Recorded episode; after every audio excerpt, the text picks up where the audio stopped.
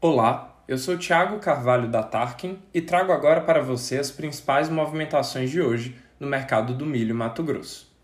Diferente do que trouxe nos últimos dias, o mercado no estado se encontra um pouco mais aquecido.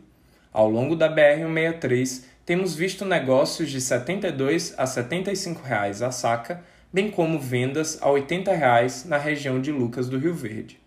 O plantio de safrinha começa a acelerar no lado oeste do estado, com chuvas apenas localizadas até a próxima semana.